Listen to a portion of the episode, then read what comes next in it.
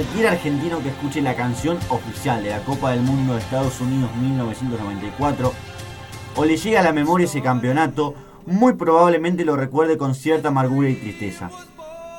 Incluso quienes aún no habían nacido para ese entonces conocen la catastrófica magnitud para el fútbol nacional de los acontecimientos de la fase de grupos en el país norteamericano. Pero, pese al feo recuerdo que existe en la memoria del país, Estados Unidos 94 tuvo muchos momentos históricos que valen la pena y que a continuación se refrescarán para la memoria de aquellos que sufren de un estrés postraumático que no les permite recordar.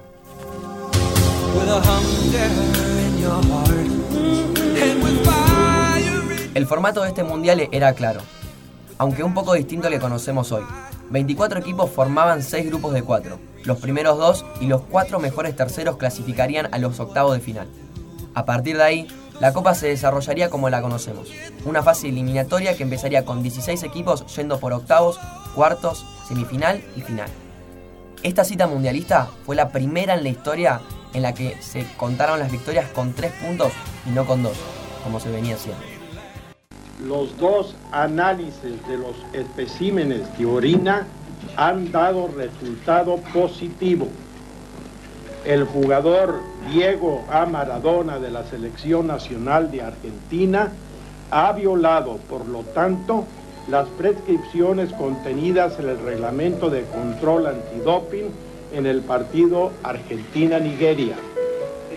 La Asociación de Fútbol Argentino ha comunicado a la comisión organizadora de la Copa Mundial de la FIFA que retiraba al jugador Diego Maradona de la Copa Mundial. Luego del segundo encuentro frente a Nigeria, en el que Argentina venció por 2 a 1 a los africanos, el capitán Diego Armando Maradona se retiró acompañado de una enfermera para realizar el control antidoping típico de una competición de esta envergadura.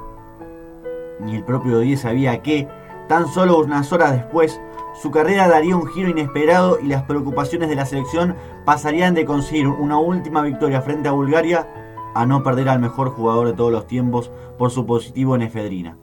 No quiero dramatizar, pero créeme que me cortaron las piernas. Me cortaron las piernas a mí, le cortaron las piernas a mi familia, a los que estaban al lado mío. Lo único que quiero que quede claro a los argentinos que, que no me drogué, que no, que no corrí por la droga, corrí por el corazón y por la camiseta.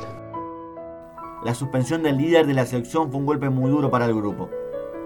Luego de esos estresantes días de incertidumbre para toda la delegación, las cosas no volvieron a ser las mismas. Los de Basile fueron sorprendidos por Bulgaria, quien fue la gran revelación llegando hasta semifinales, con un 2 a 0 en contra en la última fecha. En octavos la mala forma no cambió y se volvieron a casa con un 3 a 2 en contra frente a Rumania, otra sorpresa. Sin duda, aquel con Diego ha sido uno de los episodios más oscuros y tristes de la historia del fútbol del país, y se suma a la larga lista de mundiales en los que la selección llegó como favorita y se fue como una decepción. Juro por mi hija que no me. No, no, no entiendo nada, ¿viste? No sé lo que hacer, porque me preparé muy bien para este mundial, me preparé como nunca. Hablan de, la efedrina y yo después del partido corrí 10 kilómetros y es testigo Gustavo, vos, Fernando. Y me duele mucho por, por, porque me cortan las piernas, porque me dan, me dan, por la cabeza en un momento donde, donde uno tiene la posibilidad de resurgir de, un montón de cosas. Porque yo el día que, que me drogué fui y le dije a la jueza, sí, me drogué, que hay que pagar. Y lo pagué. Fueron dos años durísimos de ir, a, de ir cada dos o tres meses o cuando me llamaba la jueza para, para hacerme rinoscopía, para hacer el PIS, pero así no lo entiendo. El pueblo colombiano vivía un gran presente previo al Mundial. Luego de lo que fue la clasificación tras las eliminatorias, el conjunto cafetero llegaba como favorito a la cita mundialista en tierras americanas. Las expectativas eran muy grandes, aunque no iba a durar mucho tiempo. La selección de Colombia quedó eliminada en fase de grupos, luego de haber sido derrotada en dos de los tres encuentros disputados aunque nadie sabía que esta eliminación iba a dejar un final trágico para un futbolista del plantel. Se trata de Andrés Escobar, que sin saberlo marcó un gol que iba a terminar con su vida. Colombia debía ganar su segundo partido de grupos, pero un gol en contra del jugador de aquel entonces de 27 años dejó a su equipo sin más aspiraciones de obtener un logro mayor. Tras finalizar su participación en el Mundial, el plantel volvió al país en busca de recargar energías para la temporada, pero nadie imaginó lo que iba a suceder días después. Andrés Escobar, jugador de la selección Colombia, fue cobardemente asesinado en Medellín. 12 disparos cegaron la vida de un hombre que se entregó entero por representar al país con dignidad. Los asesinos después de cada disparo lo insultaban y le gritaban golazo. A la salida de un boliche, el chofer de los hermanos Pedro Gavín Gallón Henao y Juan Santiago Gallón Henao, vinculados con los narcotráficos, asesinaron a Andrés Escobar, cuyo crimen fue realizado debido a que la eliminación de Colombia en el Mundial había causado grandes pérdidas de apuestas entre varios narcotraficantes de mucho poder. Mario para Bebeto, para Bebeto, Bebeto, Bebeto, Bebeto, gol. Bebeto, Bebeto, Bebeto, gol.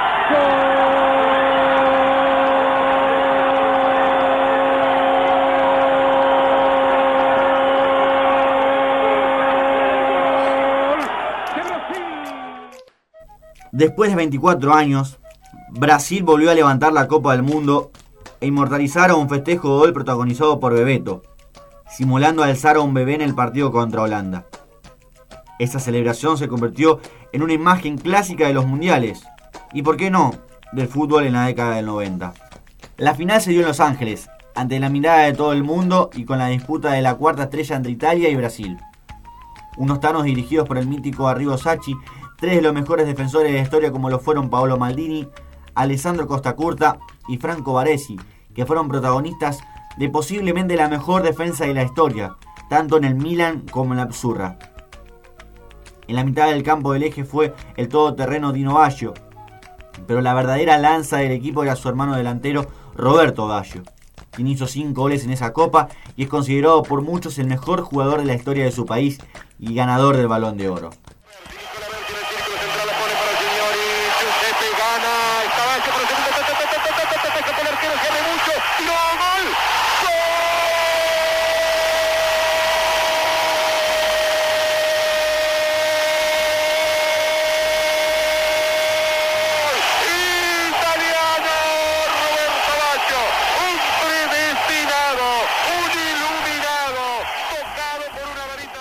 En lo que respecta a la verde amarela, Carlo Alberto Parreira consiguió un equipo fluido y firme, con un bloque sólido en la media cancha que lograba el funcionamiento como Dunga, Silva, Siño y con lo típico de este país, delanteros que resolvían las cosas por sí solos como el emblemático Bebeto y Romario, uno de los máximos exponentes de todos los tiempos en su posición.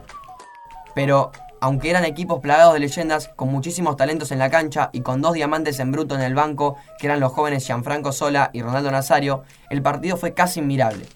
Y es que, a pesar de tantas promesas, jugaron a no perder.